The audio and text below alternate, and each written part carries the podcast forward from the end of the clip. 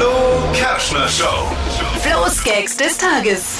Der 16-jährige Inder Ramesh Babu Pragnandaha hat Ja. den Schachweltmeister Magnus Carlsen geschlagen. Äh, Ramesh Babu Pragnandaha, mit dem Namen hätte er auch den Scrabble-Weltmeister schlagen können, oder? Übrigens mit 16, ich will es kurz erzählen, mit 16 war ich auch damals richtig gut im Schach. Der ist 16 Jahre ja erst alt. Äh, war ich damals auch gut, weil die anderen nicht wussten, dass meine Dame gar nicht dreimal nacheinander ziehen darf. Das haben die mir geglaubt damals. Die heutige Episode wurde präsentiert von Obst Kraus. Ihr wünscht euch leckeres, frisches Obst an eurem Arbeitsplatz? Obst Kraus liefert in Nürnberg, Fürth und Erlangen. Obst-Kraus.de